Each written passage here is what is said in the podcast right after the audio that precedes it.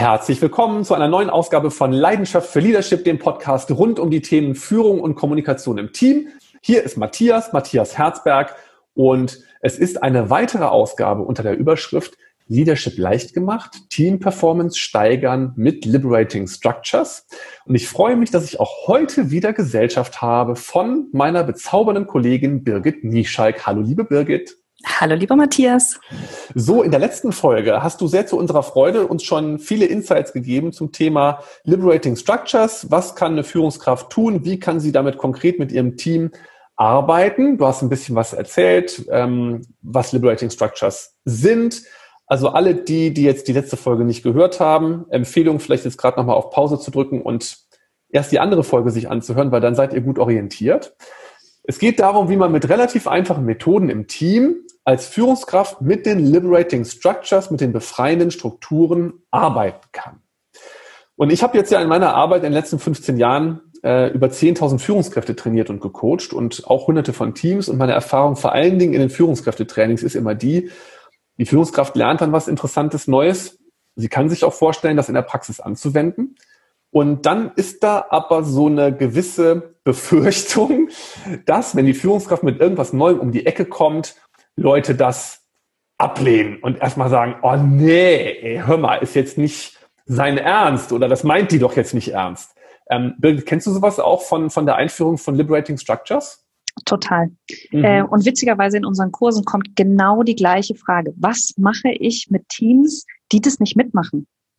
Und ähm, die, der allereinfachste Tipp, den, den ich den Leuten dann immer mitgebe, ist, erzähl denen nicht, dass du was Neues machst. Mach's einfach. Also wenn du eine Frage stellst, ähm, sowas wie, ähm, was sind die wichtigsten drei Dinge, die wir in der nächsten Woche als Team umsetzen müssen? Mhm und dann die Leute in ein Impromptu Networking schickst, nicht erzählen, dass es ein Impromptu Networking ist, sondern sagen, wir machen das mal heute auf äh, folgende Art und Weise. Ähm, tut euch mal bitte zu zweit zusammen. Ihr bekommt vier Minuten Zeit, euch gegenseitig diese Frage zu beantworten. Und das Ganze machen wir dreimal. Das heißt, drei Runden, a vier Minuten, immer zwei Personen zusammen, die sich diese Frage gegenseitig beantworten. Hat folgenden Effekt. Du kriegst ähm, sofort Verbindung zwischen den Menschen, weil stell dir mal vor, so eine Vorstellungsrunde, wo du mit zehn Leuten am Tisch sitzt, jeder muss am Anfang irgendwas sagen. Bei Person Nummer vier weißt du schon nicht mehr, was Nummer eins gesagt hat. So sprichst du wirklich immer nur eins zu eins mit einer Person, baust einen persönlichen Kontakt auf. Dadurch, dass du die Fragen dreimal wiederholst, schärfst du deine eigene Sicht aufs Thema und du kriegst dreimal Impulse, wie man das Thema sonst noch sehen kann. Also das ist ähm, eine Form, wie man eine Frage mal völlig anders ähm, bearbeiten kann und auch ein Einstieg in ein Meeting einfach mal anders gestaltet. Also ich nehme jetzt einfach mal mit äh, den, den, den ultimativen, cleveren Clou. Ähm, gar nicht sagen, dass es was Neues ist, sondern einfach mal machen. Äh, das erspart einen offensichtlich den ganzen Zinnober von, äh, uh, hier kommt jetzt was Neues und ähm, äh, Hilfe. Um Gottes Willen, genau. Bleib was uns Neues, weg, Hilfe. Bleib uns weg mit was Neuem. Nicht ja. schon wieder. Ja, okay. Und ähm, jetzt hast du mich natürlich neugierig gemacht. Ähm, in, impromptu was? Impromptu Networking heißt das Ganze. Und kannst du das nochmal kurz, ich habe das, glaube ich, jetzt eben schon mal so ansatzweise verstanden, aber wie, wie genau funktioniert das? Was genau ist das? Impromptu Networking ist eine der ganz einfachen Strukturen, die du nutzen kannst, ähm, um in ein Meeting reinzukommen, um erstmal Klarheit über ein Thema zu bekommen oder aber auch um Thema ähm, abschließend abzuschließen und abzurunden. Und ähm, die funktioniert, wie gesagt, komplett einfach. Ähm, gibst die, die Frage in die Runde. Die gibst du vor, die Frage. Du gibst eine Frage vor, genau. Äh, bitte beantwortet zu zweit folgende Frage. Und dann treffen sich zwei Menschen zu viert äh, äh, nein, nicht zu, zu viert, zu zweit für vier Minuten, beantworten sich gegenseitig äh, die Frage. Und sobald die vier Minuten rum sind, gibt es eine neue Konstellation und du machst insgesamt drei Runden mit vier Minuten, also spricht jeder mit drei verschiedenen Personen. Die Frage bleibt aber gleich. Die Frage bleibt gleich. Genau. Ja, super. Sehr schön. Ja, spannend. Und jetzt haben wir in der letzten Folge schon gelernt, das sind ja insgesamt 33 Methoden, ähm, die man so nutzen kann, die frei zugänglich sind, auf dieser Homepage über Liberating Structures, die man übrigens auch relativ leicht findet, wenn man das einfach googelt. Und ähm, würdest du jetzt, was mache ich denn jetzt als Führungskraft, wenn, wenn da Widerstand kommt? Also Jetzt könnte ich das ja, also mir fällt das jetzt, mir würde das jetzt auffallen, ja, dass du jetzt was Neues vorhast. Dann würde ich sagen, Birgit, also das ist ja jetzt was komplett Neues, das haben wir nie so gemacht. Was soll der Scheiß? Äh, meistens überzeugen Liberating Structures tatsächlich durch die Anwendung. Ähm, das heißt, wenn man es einmal erlebt hat und den Effekt gespürt hat, dann versteht man, warum es sinnvoll ist. Und wenn anfänglich sowas kommt, würde ich den Mitarbeiter fragen, hm, das, äh, ja, das kann sein, dass das sich, das sich jetzt neu anfühlt. Lass uns das bitte einmal so machen äh, und gucken, was, was, was sich geändert hat, was vielleicht anders ist, ob die Ergebnisse anders sind. Und äh, dann können wir nachher immer noch entscheiden, ob wir das äh, das nächste Mal wieder anders machen. So, das finde ich nämlich auch ähm, den, äh, den, den mit einer der besten Wege. Ähm, den Widerstand, den ich spüre, ja sozusagen zu umarmen. Das finde ich ja einfach immer wichtig. Das transportiere ich auch immer in meiner Arbeit. Äh, es gibt ja keinen Veränderungsprozess, keinen Change-Prozess ohne Emotionen und auch nicht ohne Widerstand. Und meine persönliche Erfahrung ist so, äh, die Probleme fangen da an, wo jemand Widerstand gegen den Widerstand entwickelt. Ne? Ja. Und ähm, deswegen den Widerstand umarmen heißt den Widerstand empathisch annehmen. Und so wie du es gerade erklärt hast, so ähnlich halte ich das auch, nämlich ähm, zu sagen, du lass es uns einmal ausprobieren und du hast das gute Recht, äh, anschließend immer noch zu sagen, dass es scheiße war. Aber vielleicht kannst du danach erst dann Urteil fällen und mal gucken, ob du dich nicht vielleicht auch einbringen kannst. Mhm. Ja, sehr gut. Was ich, was ich danach noch als Trick mache, pass auf, jetzt kommt's nämlich, ist die, die Menschen dann zu fragen, was sich gerade, ähm, was gerade passiert ist. Mhm. Also was, was habt ihr beobachtet? Was, ähm, was hat die Struktur gerade mit uns gemacht? So, und jetzt kommt der Trick. Dann verrate ich nämlich immer, immer wenn irgendetwas ermöglicht wird, wird auch gleichzeitig was verhindert. Nichts davon ist gut oder böse.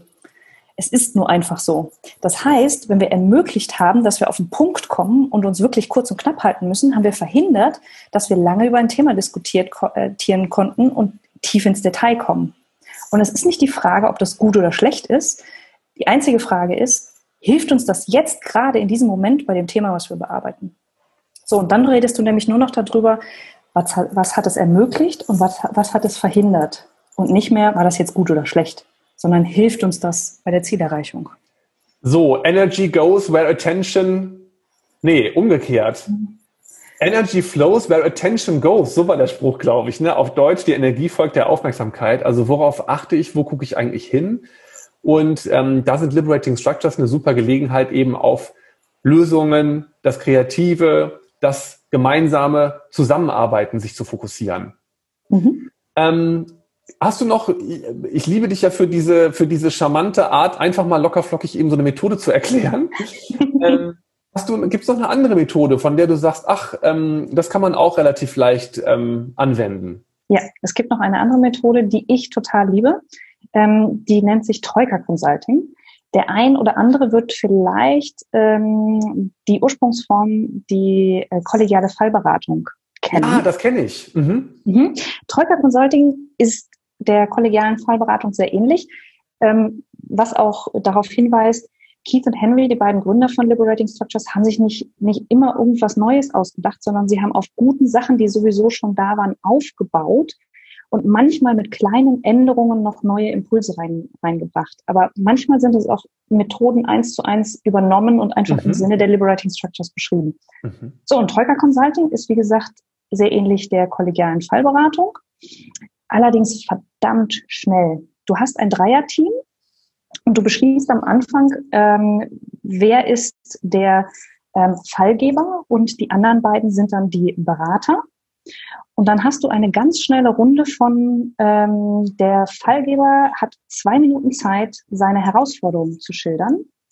Die beiden Berater haben äh, ein bis zwei Minuten Zeit, Rückfragen zu stellen. Ganz wichtig, Rückfragen, nicht schon in die Lösung gehen, sondern Verständnisfragen, sage ich immer. Ne? Aha. Genau.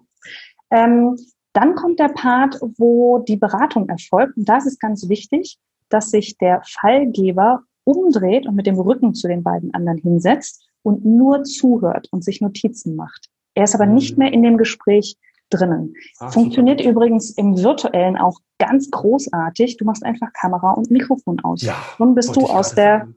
schon bist du aus der Situation raus. Und die beiden anderen unterhalten sich dann über seinen Fall und überlegen, was was derjenige denn tun könnte, ähm, um diese Situation zu lösen oder welche neuen Impulse sie ihm geben können. Und dann gibt es noch einen vierten Step, wo sich der Fallgeber wieder dazuschaltet oder umdreht und ganz kurz teilt, was seine wichtigsten Impulse aus dieser Beratung waren. Was er mitnimmt, so für sich. Richtig, genau. Ja. Und das machst du dreimal. Das heißt, jeder der drei äh, wird einmal beraten. Das schafft man in 40 Minuten. Und ähm, ist für Teams eine wahnsinnig super Erfahrung, ähm, vor allen Dingen so kleine Probleme aus dem Alltag mal loszuwerden und neue Impulse zu, äh, zu kriegen. Ähm, ein Kunde, der mich ständig ärgert und ich nicht weiß, wie ich mit dem umgehen soll. Ein Kollege, der was Blödes gesagt hat und ich jetzt nicht weiß, wie ich darauf reagieren soll. Ähm, ein, äh, eine Herausforderung in irgendeinem Prozess, bei der ich gerade vor, vor einer Frage stehe. Oder neue Ideen für irgendwas anderes. Völlig egal. Alles wofür man neue Impulse braucht, kann man damit reingeben. Super, sehr schön. Ich habe mich jetzt eben nämlich auch gefragt, du hast jetzt meine, die Antwort auf meine Frage schon äh, vorweggenommen.